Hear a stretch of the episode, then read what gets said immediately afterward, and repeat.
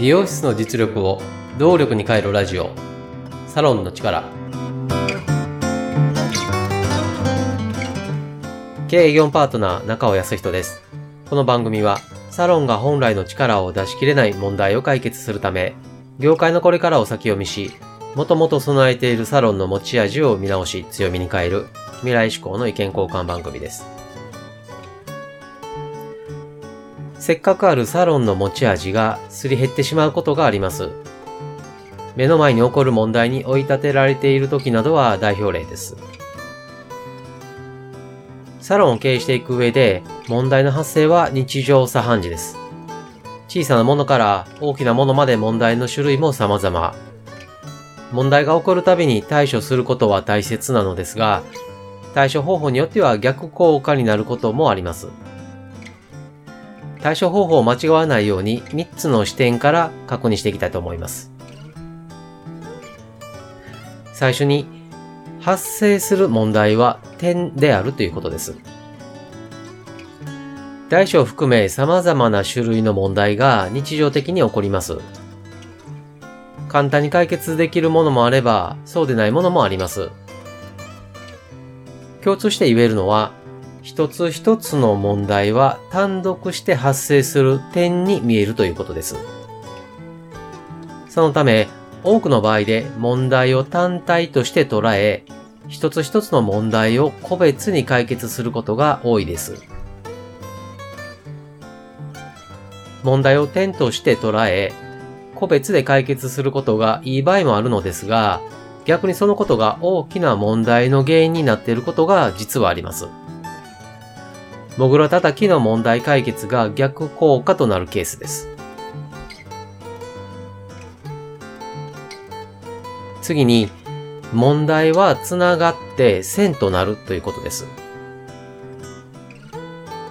一見、点に見える問題でも実はつながっていることがあります。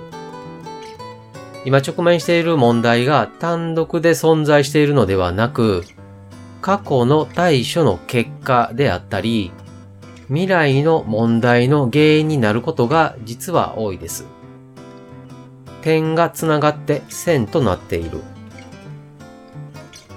問題を単独で捉えて対処するのではなく、過去の問題や今起こっている他の問題、これから起こりそうな問題を手繰り寄せて一本の線の上に乗せてみることがモグラ叩きから離れる有効な手段だと言えます。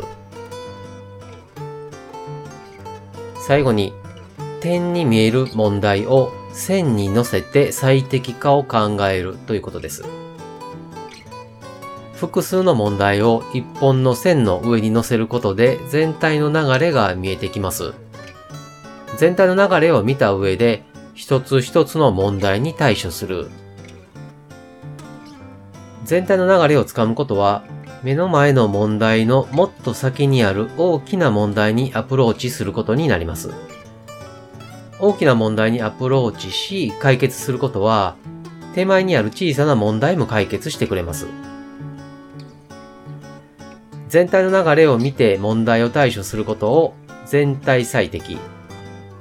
単体の問題を一つ一つ対処することを部分最適と呼びます。点という部分最適ではなく、線という全体最適。全体を最適化する考え方、取り組みをして、その次に部分的に最適化していくことが大切です。経営業パートナーとしてサロンの持ち味を出すお手伝いをしています。無料相談も受け付けていますので、詳しくはホームページをご覧ください。無料相談の受付もホームページ内お問い合わせからいつでも可能です。ホームページの URL は番組説明また各話のエピソード説明文の中に記載しています。番組へのメッセージも受け付けています。メッセージは LINE 公式アカウントからお願いします。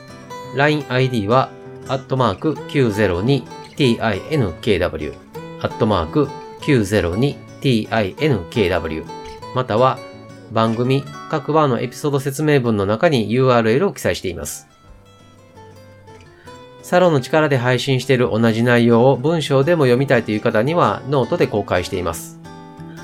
今回の内容はわかりやすいよう図解もしていますので、よければご覧になってください。ノートの URL も番組、エピソード説明文の中に記載しています。今回もサロンの力、最後までお聴きいただきありがとうございました。経営業パートナー中尾康人でした。